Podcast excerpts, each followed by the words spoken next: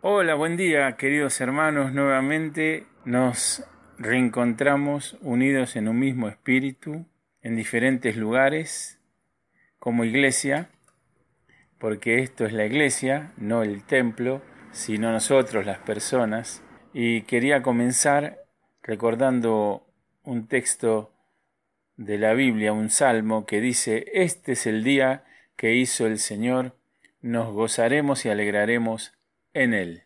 Quería decir para empezar, eh, reflexionar sobre que en él es la clave del cristiano que se puede gozar y alegrar en nuestro Dios, por lo que Él es, por lo que Él hizo por nosotros, más allá de las circunstancias. Le vamos a alabar y le vamos a cantar, le vamos a adorar, no porque hoy estemos algunos más contentos, porque nos sintamos bien, y otros digan yo hoy no quiero participar del culto porque me siento mal o estoy triste. Este es el día del Señor y le vamos a adorar en Él, porque Él es merecedor de toda nuestra adoración. No importa cómo estés, no importa cómo te sientas. Así que con, con, esta idea, con este sentir, me gustaría orar para comenzar. Señor, te damos gracias porque como cada domingo, no por rutina, sino con gozo y con alegría, porque tú sabes que lo necesitamos. Queremos pedirte que este culto que hacemos para ti, tú lo recibas con agrado y que tú, Señor, a través de tu Espíritu Santo, estés ahora hablándonos, ayudándonos a darte la mejor adoración y también para preparar nuestro corazón, nuestro espíritu, nuestra mente para recibir tu palabra. En estos días tan especiales, tan difíciles, distintos a todos, que muchos jamás hemos vivido, Señor, como cada día, como cada domingo, como pueblo tuyo, como congregación acá en Monte Grande, queremos buscar tu voluntad, queremos buscar tu amor, queremos buscar tu presencia, tu fortaleza y tu consuelo. Así que, Señor, te damos gracias por Jesús, por nuestro Señor, que murió en la cruz por nosotros. Y te damos gracias también porque tu palabra dice que antes de hacer el mundo, vos ya nos tenías en tu mente, eh, nos habías predestinado, nos habías elegido. Así que, Señor, no podemos entender, es incomprensible para nuestra mente tu elección por cada uno de nosotros. Por eso queremos hoy estar juntos, reunidos en distintas casas, pero en un mismo espíritu, para alabarte, para adorarte, para cantarte y para recibir fortaleza y aliento también de los hermanos. Así que te dejamos este culto, Señor, para que tú lo recibas, para que, Señor, cada domingo y cada día podamos a la mañana levantarnos y dar gracias por un nuevo día que tú nos regalas para vivir. En el nombre de Jesús, dejamos todas estas cosas, Señor. Amén. Vamos a cantar, hermanos, si hay un pasaje que todos los cristianos usamos y buscamos y conocemos en tiempos como estos, es el de Romanos 8, a partir del 28. Así que hay un carnavalito que podemos cantar basado en ese maravilloso texto, que empieza diciendo así.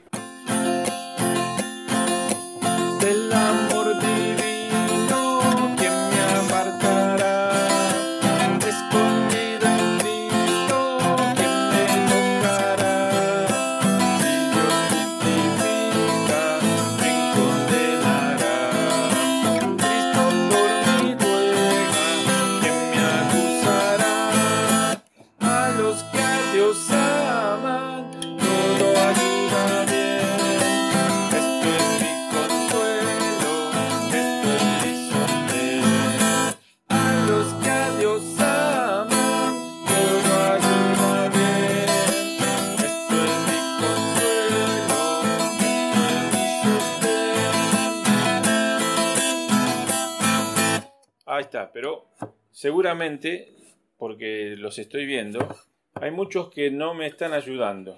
Acuérdense en que un carnavalito es tres golpecitos para ayudar a la guitarra. Vamos.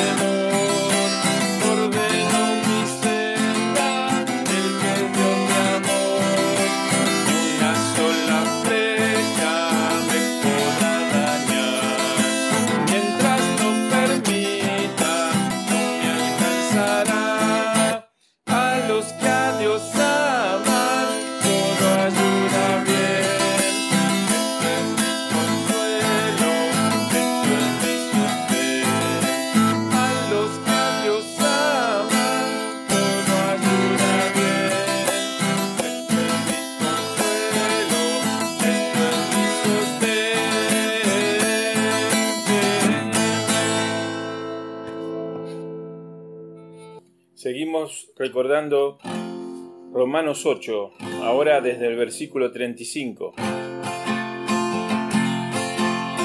¿Quién nos separará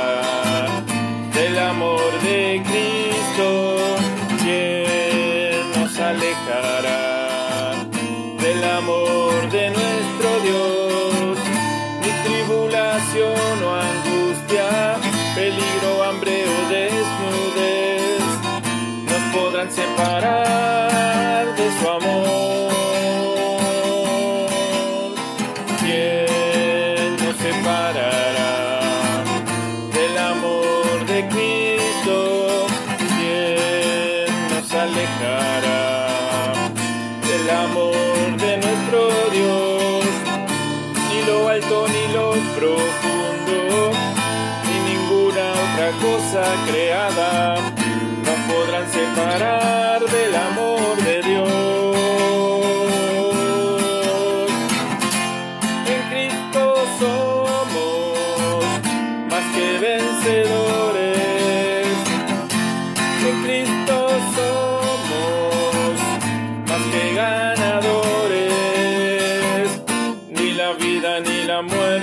muerte podrán separarnos del amor de Dios en Cristo Jesús.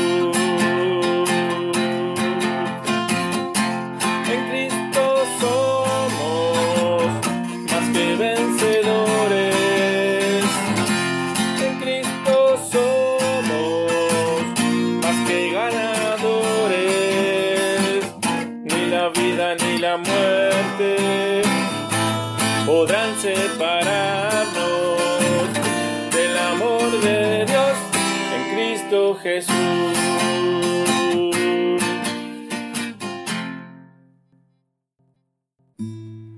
En una oportunidad estaba Jesús con sus discípulos y frente a un momento de decisiones para Jesús y para sus discípulos, Él les preguntó si querían dejar de ser sus discípulos. Y Pedro dijo, Señor, ¿a quién iremos? Solamente vos tenés palabras de vida eterna.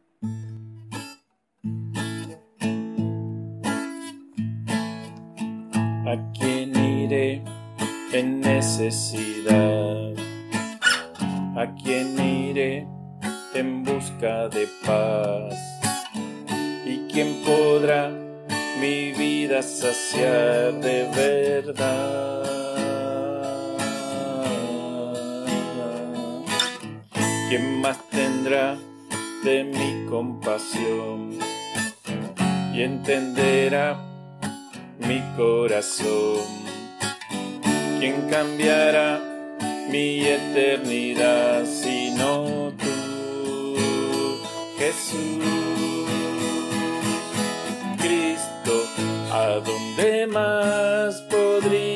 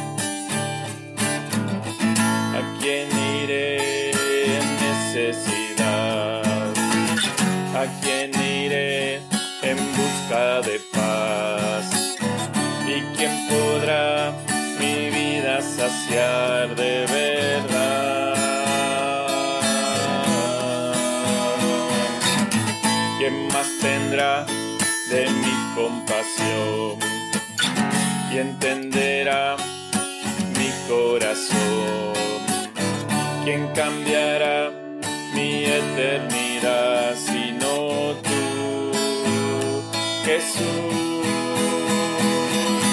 Cristo, ¿a dónde más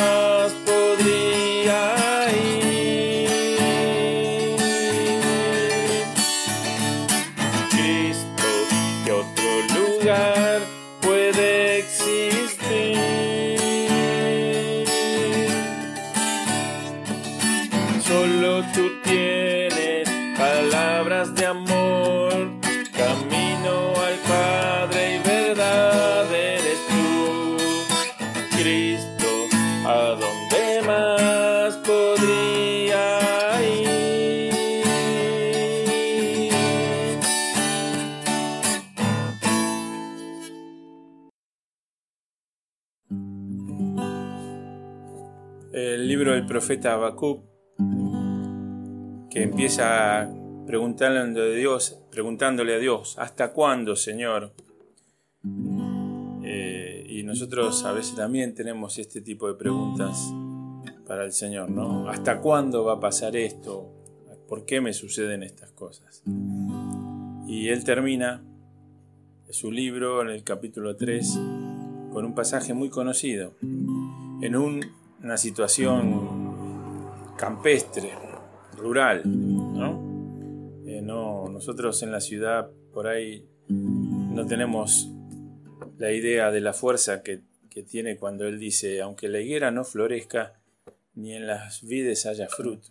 Yo pensaba cómo lo podemos reemplazar, ¿no? Eh, aunque me quede sin plata en el banco, eh, aunque me quede sin trabajo, no sé qué otro ítem poner, ¿no? Ustedes piensen. Y él termina diciendo, aún así, con todo, como decía Pablo, ¿eh? cantando a la medianoche en una cárcel muy fría, o como Job, que también él decía, yo sé que mi redentor vive. Así que vamos a cantar esta canción.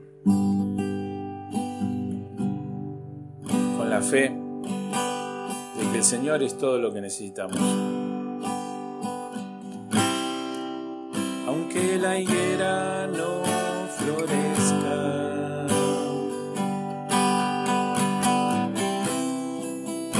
y en las vides haya fruto,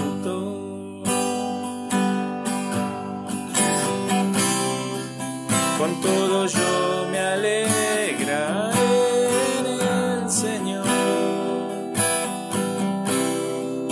en Dios mi Salvador.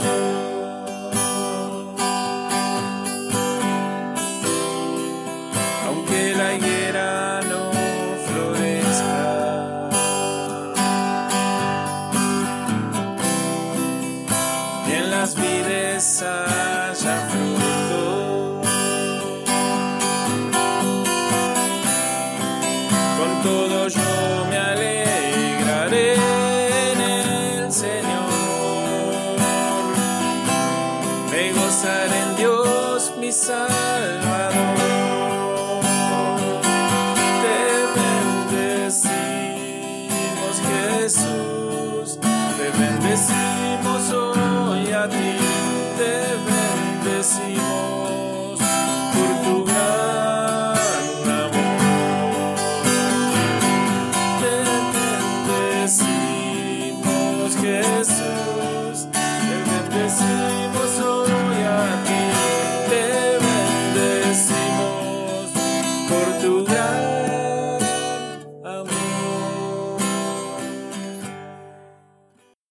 Hermanos, vamos a compartir la lectura de Segunda Crónicas 7:14, yo leo en Reina Valera, usted obviamente en la versión que más le agrade.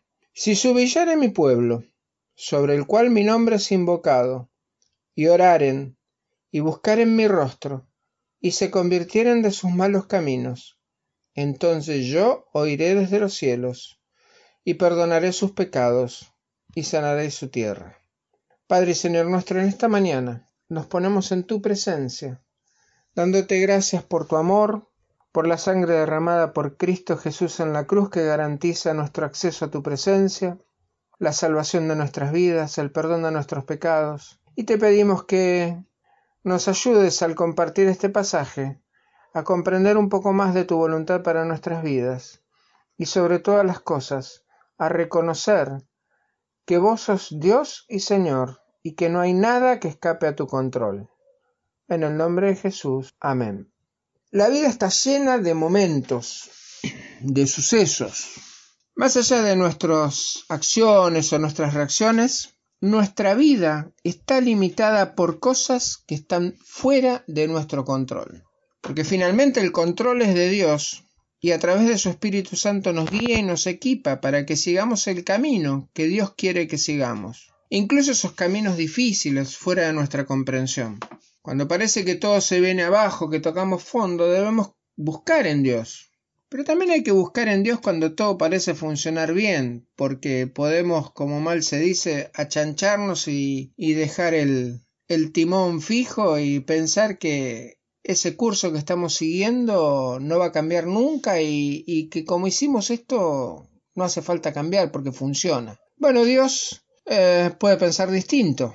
En circunstancias como la que nos toca hoy, donde hay restricciones de movimiento, donde nos amenaza un virus cruel que, que por ahora parece que no, que no tiene cura y que solo este, lo vencen los más fuertes, puede ser que sintamos que hemos tocado fondo, puede ser que incluso la desesperación nos haga cosquillas en la oreja, puede ser que la angustia por momentos quiera hacer raíz en nuestro corazón, pues es entonces que debemos buscar en Dios. El pasaje dice, si se humillare mi pueblo.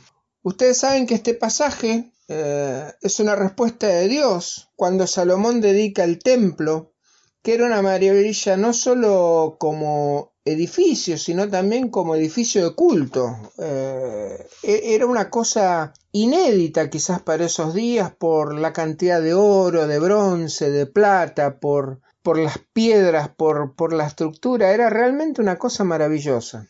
Incluso en la consagración Dios llena el templo y nadie se pudo quedar dentro del templo porque la gloria de Dios llenó todo.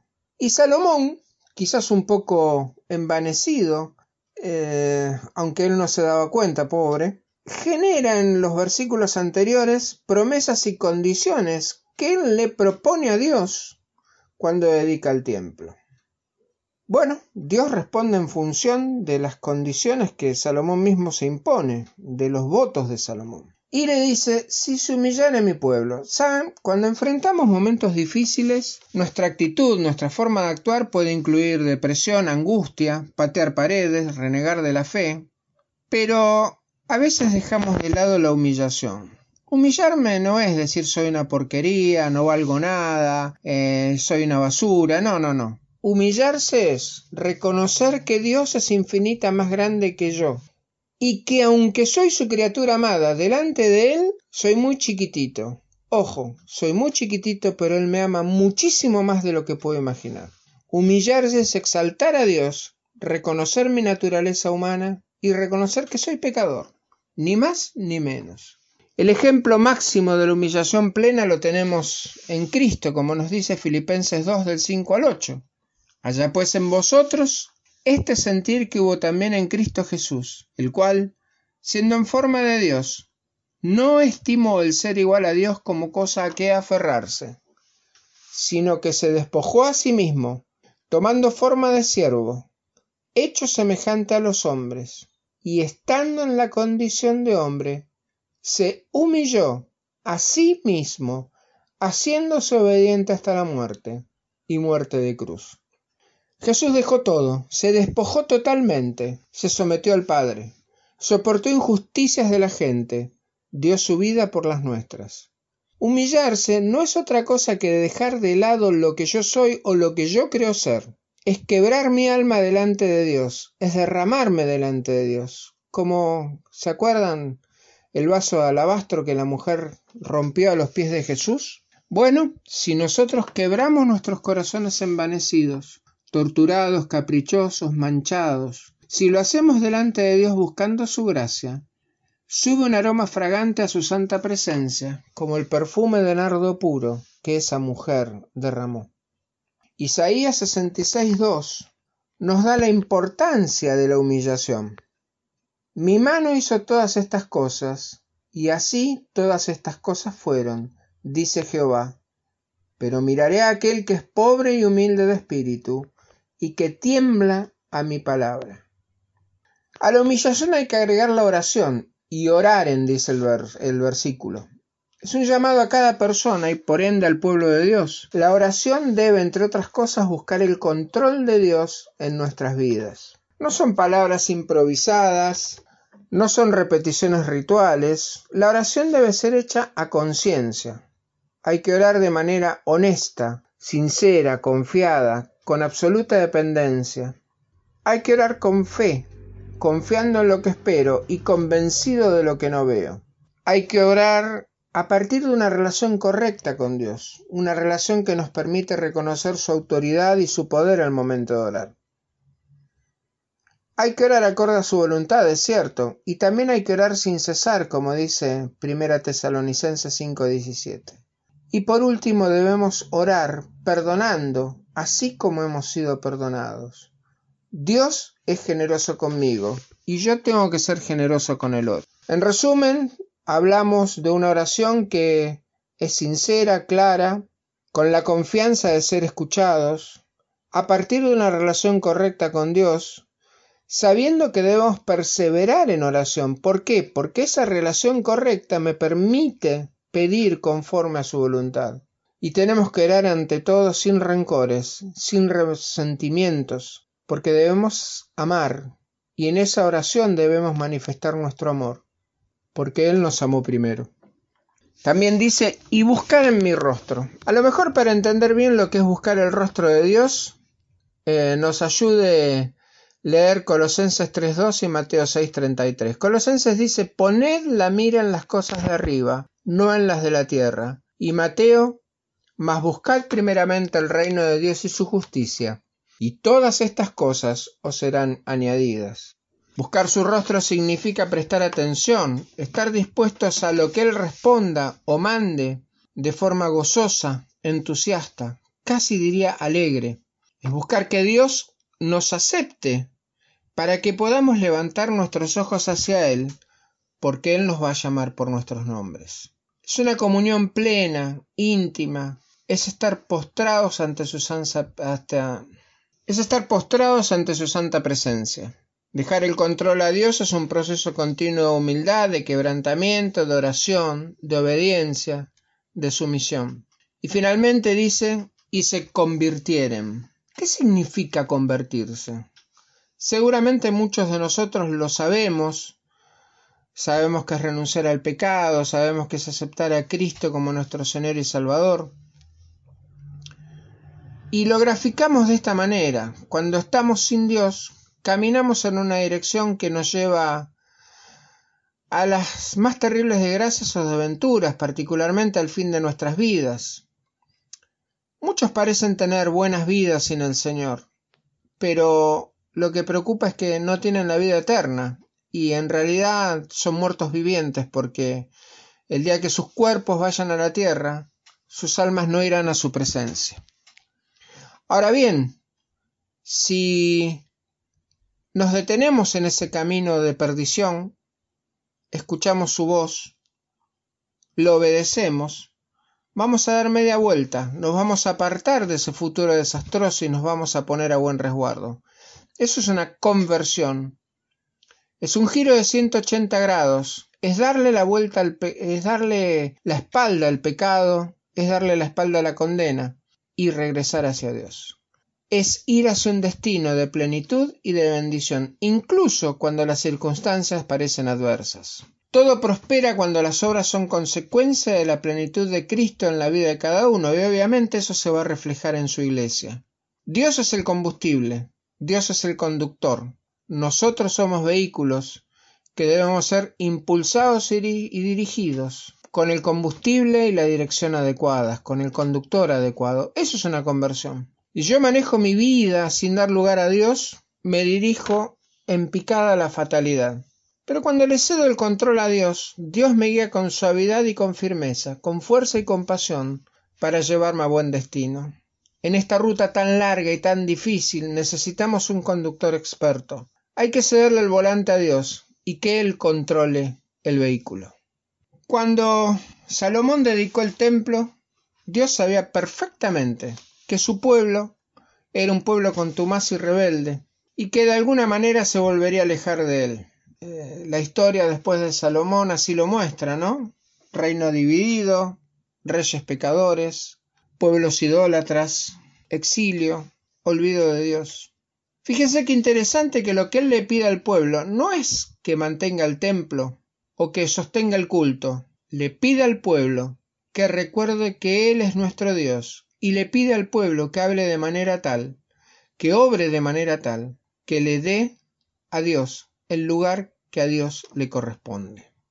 Los escépticos, esos que se burlan de la fe y se burlan de Dios, dicen que Dios juega a los dados con nuestras vidas, como diciendo que somos víctimas del azar igual que cualquier persona. Saben, eso es un error que surge del pecado y del enemigo. Dios sí tiene un plan desde que el hombre fue creado. Que el hombre, su criatura amada, viva en buena relación con él, con su creador. Esa relación puede incluir problemas, puede incluir momentos de preocupación. Es como el amor de un matrimonio que son matrimonios de hace 40 años y aún así en algún momento tienen discusiones, preocupaciones. ¿Eso es falta de amor? No, eso es sencillamente la vida. Pero finalmente lo que prevalece y lo que los mantiene juntos es el amor. Es el amor de Dios el que nos llama a mantenernos juntos con Él. El coronavirus nos preocupa. Es una pandemia que va a afectar a mucha gente, ya ha afectado a mucha gente, incluso a los creyentes. Ahora es falta de fe. No. Hay creyentes que tienen problemas cardíacos, hay creyentes con diabetes, hay creyentes con artrosis, hay creyentes con ceguera, hay creyentes con Parkinson, hay creyentes con cáncer, hay creyentes con epilepsia. ¿Acaso son malos creyentes? ¿Son creyentes que ofendieron a Dios? No, no, no, no, no, no. Dios está en control y tiene un propósito para esas enfermedades. Yo no lo sé. Cada uno de nosotros tiene que descubrir por qué sufre algo. Yo sufro psoriasis hace 40 años y aunque hay momentos en que es un poco molesta. Bueno, me toca vivir con eso. Pablo dice que cuando le pidió a Dios por un aguijón en su carne, el Señor le contestó, Bástate mi gracia, porque mi poder se perfecciona en tu debilidad. El tema es que vivimos en un mundo de pecado. La creación ha sido corrompida por el pecado del hombre, de manera tal que los creyentes no somos ajenas a los a los problemas físicos, tampoco somos ajenos a las presiones diarias. El tema es cómo enfrentamos esos problemas físicos, cómo enfrentamos las presiones diarias. Bueno, hay que cederle el control a Dios para que el fruto de su espíritu se haga evidente en nuestras vidas. Si Dios está en control, tendremos victoria sobre aquello que nos causa incertidumbre y temor. Quizás no es una victoria que veamos, pero será la victoria principal, que es saber que Dios nos está cuidando y tiene todas las cosas en sus manos. Somos pueblo de Dios.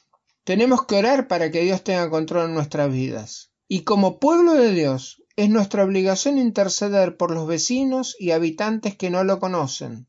Es obligación nuestra orar por aquellos que en medio de esta crisis se han quedado sin esperanza, no solo los que están enfermos, los que atienden a los enfermos, los que cuidan la seguridad, los que mantienen la salubridad recogiendo residuos, los que no están enfermos pero se les dificulta alimentarse porque o están solos o están sin dinero. Tenemos que interceder.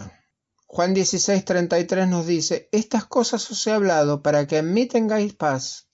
En el mundo tendréis aflicción, pero confiad yo he vencido al mundo. Usted y yo como creyentes lo sabemos, pero hay mucha gente que no lo sabe. Por ahora no podemos tener contacto con mucha gente.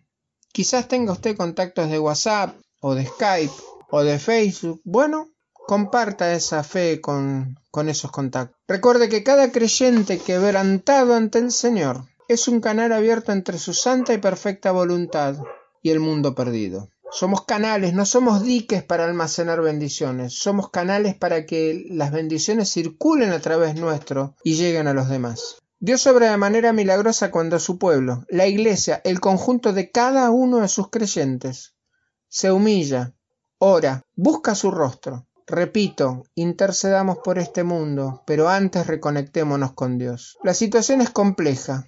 Dios está muy por encima de cualquier situación. Dejemos trabajar a Dios y reconozcamos que Él está en control. Señor y Padre, en esta mañana te agradecemos haber compartido tu palabra y te pedimos que nos des la certeza de que vos sabés lo que querés para nosotros y que vos estás listo para bendecir a tu pueblo, incluso cuando usas mano dura. Gracias en el nombre de Jesús. Amén. Y para concluir, Permítanme compartirles una grabación de Los Heraldos del Rey basada en este pasaje de 2 Crónica 7:14 que me gustó mucho. Eh, no es la versión que buscaba, pero esta versión es muy linda. Dios nos ama, Dios nos guía, Dios tiene el control, Dios nos bendiga.